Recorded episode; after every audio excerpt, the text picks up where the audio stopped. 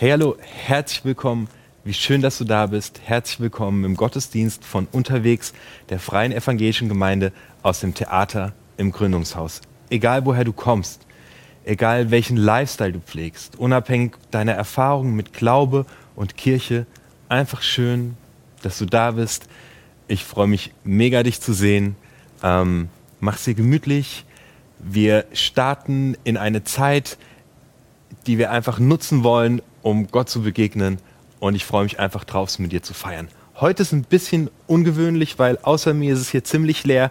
Wir haben eine ganz abgespeckte Variante. Wir machen heute einfach weiter in der Serie Few mit einer Predigt dazu, ohne Musik, ganz easy, kein Gottesdienst, sondern mehr eigentlich eine Fortsetzung von Few und eine Predigt für dich. Aber ich muss dir sagen, ich bin mega begeistert von dem, was ich entdeckt habe und möchte gern einfach mit dir bam, jetzt da reinsteigen und rausfinden, was es damit auf sich hat, wer wir sind. Und dazu schauen wir jemandem über die Augen heute, der Paulus heißt. Einer der bekanntesten Theologen aus, der, aus dem Neuen Testament.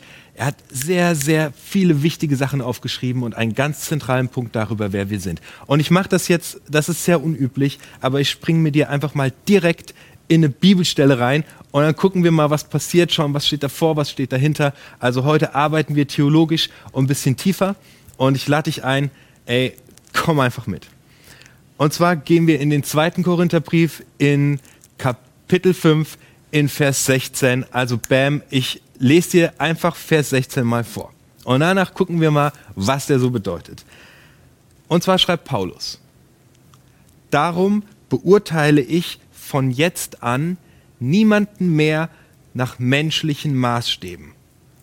Auch Christus nicht, den ich einst so beurteilt habe. Darum beurteile ich von jetzt an niemanden mehr nach menschlichen Maßstäben. Es ist anscheinend Standard, andere Menschen zu beurteilen.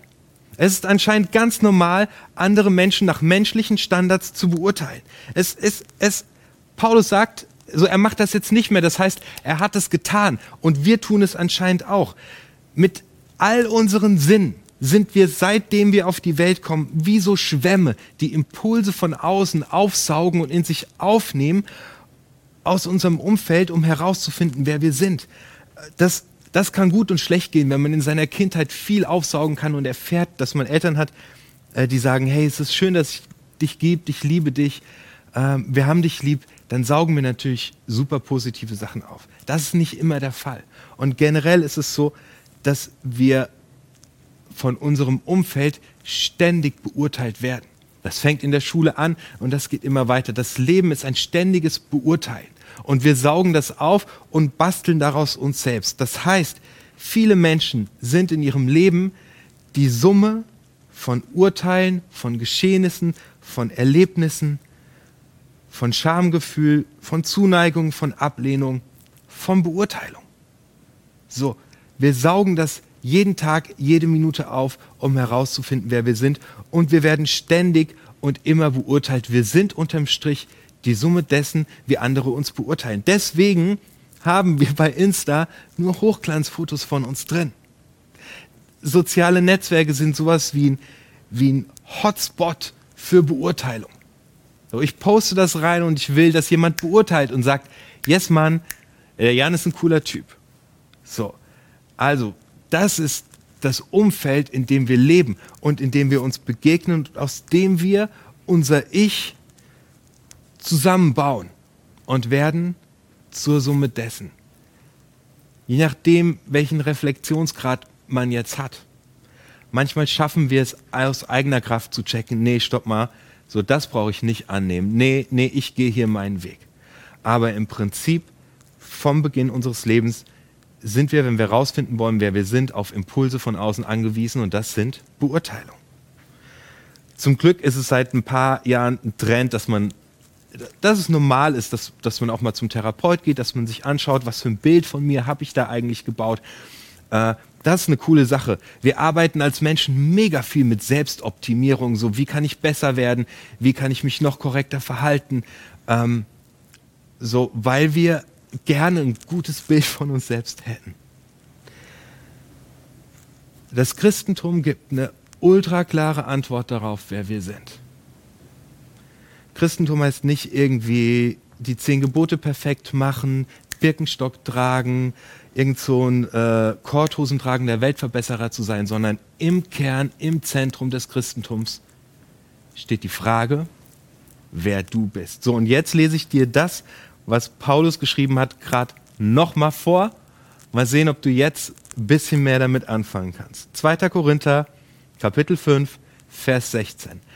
Darum beurteile ich von jetzt an niemanden mehr nach menschlichen Maßstäben. So, Paulus schreibt diesen Satz vor 2000 Jahren auf und ich denke so, bam, der, ja, bitte, bitte, ich möchte nicht mehr die Summe der Beurteilung sein. Ich möchte nicht mehr die Summe dessen sein, was andere über mich denken, wie sie mich beurteilen und einschätzen. Nee. Und Paulus bringt das auf den Punkt. Er sagt, ich beurteile niemanden mehr nach menschlichen Maßstäben von jetzt an. So. Das heißt, irgendwas ist passiert. Anscheinend ist es die Normalität und der Standard, dass wir alle nach menschlichen Maßstäben beurteilt werden. Aber Paulus sagt, von jetzt an. Also es gibt, es gibt ein davor. Und um dieses davor rauszufinden, muss ich mit dir ähm, ganz, ganz, ganz, ganz an den Anfang gehen der Geschichte. Ich muss mit dir in die Tora gehen, ins erste Buch Mose, in den Schöpfungsbericht. Und wenn ich jetzt Schöpfungsbericht sagt, dann sagst du vielleicht, ja, what, ich bin äh, Team Darwin. Hey, mir geht es gar nicht darum, jetzt da reinzugucken, dass das ein historischer Bericht ist, dass da in sechs Tagen die Welt gemacht wurde, sondern diese Story sagt existenziell was über das Wesen Gottes und über mein Wesen und dein Wesen. Also, wir gehen dahin. So. Tova Bohu, etwas Wunderbares entsteht. Die Erde entsteht und Adam und Eva, so heißen diese beiden Menschen, gehen über diese Erde. Ähm, die sind nackt, die laufen da rum, die schämen sich nicht, die sind einfach da. Die sind einfach so, wie sie sind, da. Es gibt keine Scham, kein komisches Gefühl, keine Beurteilung. Zwei Menschen sind einfach da und sie sind bei Gott. Und der Modus, der, der dort herrscht, ist, Gott sagt, ich finde euch sehr gut. Es gibt keine... Es passt einfach. Der Modus dort ist, ich bin so, wie ich bin und ich bin okay. Ich will die Leute kennenlernen, die nach dem Duschen nackt vorm Spiegel sehen und sagen, yes! Nee, die meisten von uns beurteilen sich. Aber in diesem Moment, in diesem Schöpfungsbericht, stehen zwei Menschen und sie stehen in der Nähe Gottes und der Modus, der dort herrscht, ist, bist in Ordnung. Es ist okay. Du darfst einfach sein. Mega. Du darfst einfach sein. Du bist okay. Versus eine ständige Beurteilung. Was ist passiert? Gott geht mit diesen beiden Menschen äh, durch, durch diesen Garten und Achtung, wir sind in einem Bild. Es geht hier nicht darum, dass du das wortwörtlich jetzt nimmst, sondern wir sind in einem Bild. Und Gott sagt, genießt alles, nehmt euch von allem. Eine Sache dürft ihr nicht tun. Ihr sollt sie nicht tun. Esst nicht vom Baum der Erkenntnis von Gut und Böse, sonst müsst ihr sterben. Und Adam und Eva können natürlich nicht widerstehen. Und sie essen von diesem Baum der Erkenntnis zur Unterscheidung von Gut und Böse. Die Erkenntnis von Gut und Böse heißt eigentlich urteilen und verurteilen. Gott sagt, esst nicht von diesem Baum. Und er meint mit diesem Bild, ihr werdet anfangen zu urteilen. Ihr werdet anfangen, über euch selbst zu urteilen. Ihr werdet andere beurteilen. Ihr werdet euch selbst sagen, wer ihr seid. Und es führt euch in den Tod, das Beurteilen. Beurteilt nichts und niemand. Beurteilt nicht andere, beurteilt nicht euch selbst, nehmt nicht das Urteil von anderen. Das steckt dahinter, wenn Gott sagt, esst nicht von diesem Baum der Erkenntnis zwischen Gut und Böse. Adam und Eva machen es genauso wie du und ich es vollziehen. Wir beurteilen uns selbst, wir fällen das Urteil über uns selbst. Wir versuchen uns selbst zu bestimmen, selbstwert zu sein. Wir schaffen uns selbst, wir machen uns selbst. Wir sind die Summe aller Beurteilungen, die auf uns reinprasseln. Und was passiert? Adam und Eva schämen sich auf einmal. Sie checken danach, wo wir sind nackt. Sie fühlen sich nicht mehr wohl. Gott macht ihnen einen Lendenschurz. Sie sind ihre eigenen Herren. Sie haben sich selbst bestimmt. Sie sind nicht mehr in dem Bereich, du bist so okay, wie du bist. Diesen Bereich haben sie verlassen. Paulus schreibt 2. Korinther 5, Vers 16, wir sind immer noch bei diesem Vers, darum beurteile ich von jetzt an niemanden mehr nach menschlichen Maßstäben. Wow, okay, checken wir ab, was ist passiert, warum macht Paulus es nicht mehr, denn anscheinend hat sich was krass geändert. Dazu lese ich dir ähm, Johannes 3 vor, die Verse 16 und 17. Gott hat die Menschen so sehr geliebt, dass er seinen einzigen Sohn hergab. Nun werden alle, die sich auf den Sohn Gottes verlassen, nicht zugrunde gehen, sondern ewig leben. Gott sandte seinen Sohn nicht in die Welt, um die Menschen zu verurteilen, sondern um sie zu retten. So es ist, was passiert.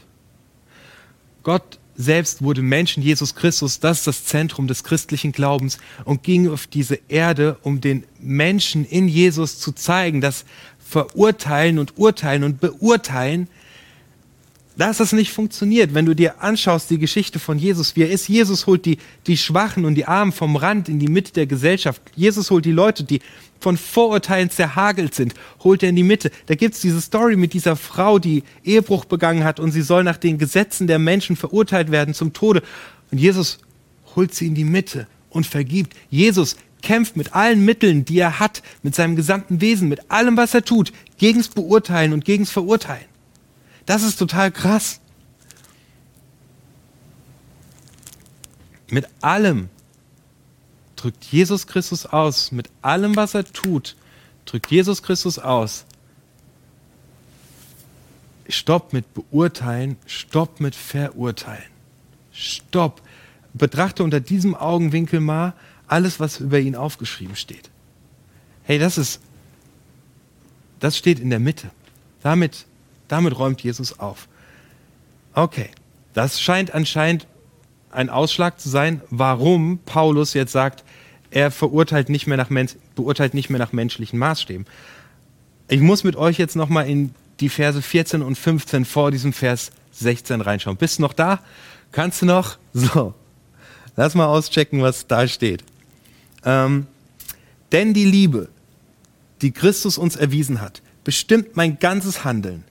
Ich halte mir stets vor Augen, einer ist für alle in den Tod gegangen, also sind sie alle gestorben. Weil er für sie gestorben ist, gehört ihr Leben nicht mehr ihnen selbst, sondern dem, der für sie gestorben und zum Leben erweckt worden ist. So, zack.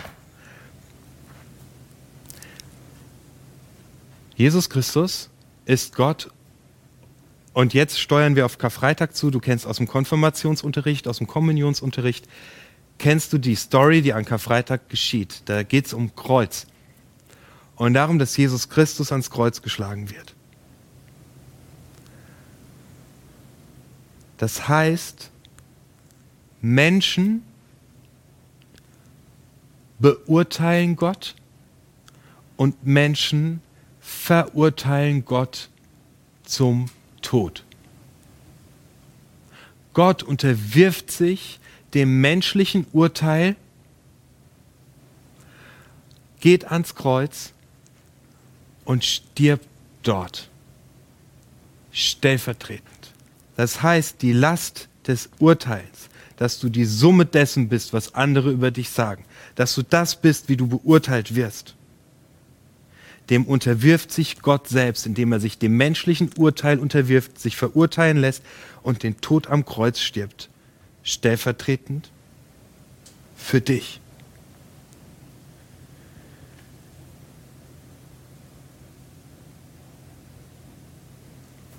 finde das krass, weil ich merke, wie heftig meine Sehnsucht danach ist, dass ich selbst nicht mehr dem verurteilt und beurteilt sein unterworfen bin. Vers 17.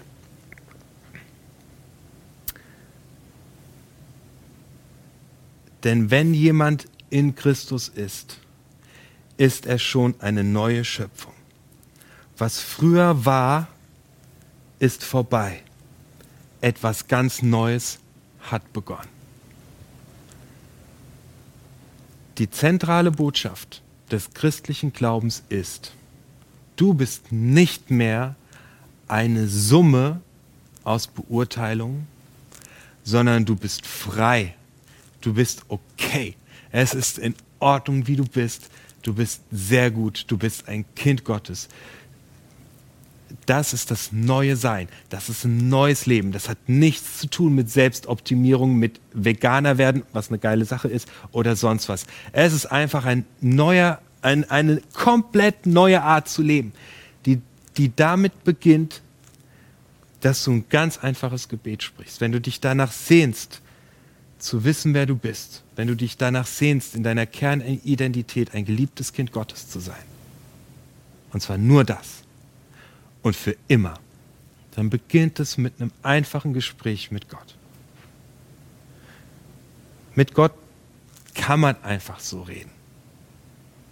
Einfach erzählen. Hey, Vater im Himmel oder Hey Gott oder Hey Papa. Hey Gott, ich habe mich selbst verurteilt. Ich versuche ständig, dass andere gut über mich denken. Ich weiß überhaupt nicht, wer ich bin. Danke, dass du mich liebst. Danke, dass du stellvertretend für mich am Kreuz gestorben bist. So, ich will zu dir gehören. Ich will dein Kind sein. Ich will mit dir anfangen. Das ist der Moment, in dem christlicher Glaube beginnt. Dass ich Gottes Perspektive auf mein Leben annehme und nicht die Perspektive aus dieser Welt. Das ist der Moment, in dem alles anfängt. Und ich lade dich dazu ein, so ein ganz einfaches Gebet zu sprechen. Du kannst in die Kommentare schreiben, was es für dich bedeutet, mit Jesus zu leben und dieses neue Leben mit Jesus zu haben, in dem du nicht mehr verurteilt wirst, sondern einfach frei bist. In den, Im Beschreibungstext findest du die E-Mail-Adressen von Lydia, unserer Pastorin in Viersen und meine E-Mail-Adresse. Schreib mir eine Mail, wenn du sagst, hey, ich brauche jemanden, der mit mir betet. Ich habe Bock, endlich frei zu sein und nicht mehr bestimmt zu sein von meinem Umfeld. So, dieser Moment, in dem du zu Jesus gehst und sagst, ich möchte zu dir gehören. Danke, dass du stellvertretend für mich am Kreuz gestorben bist. Danke, dass du mir sagst, wer ich bin, nämlich, dass ich ein geliebtes Kind Gottes bin. Der Moment, in dem du das sagst, der Moment, in dem dein neues Leben beginnt und du weißt wieder, wer du bist. Danach folgen voll viele Sachen, zum Beispiel die Taufe. Die Taufe bedeutet im christlichen Glauben nichts anderes, als diesen Tod unter Wasser mitzugehen und wieder mit aufzustehen. Das heißt, wenn du als Kind getauft bist oder vorhast, dich taufen zu lassen, es steckt darin zu wissen, wer man ist, nämlich Gottes geliebtes Kind.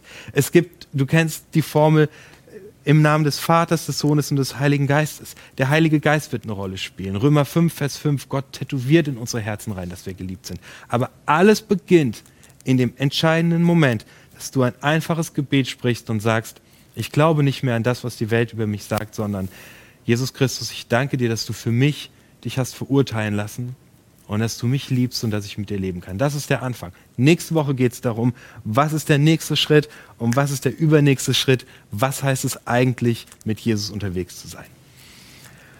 Nimm Kontakt zu uns auf, schreib in die Kommentare, was es für dich bedeutet. Schreib mir eine Mail oder schreib Lydia eine Mail. Du findest im Beschreibungstext außerdem eine Buchempfehlung für ein Buch, das dir weiterhelfen kann, das zu entdecken. Ich freue mich mega, dass du mit dabei gewesen bist. Nächste Woche feiern wir wieder einen Gottesdienst mit Band und mit Musik und allem. Ähm, ich wünsche dir einen richtig guten Tag. Ich wünsche dir einen Tag, an dem du verstehst und für dich entscheidest, wer du bist nämlich nichts anderes als ein geliebtes Kind Gottes, begnadet in seiner Gunst, frei, unabhängig von Verurteilung.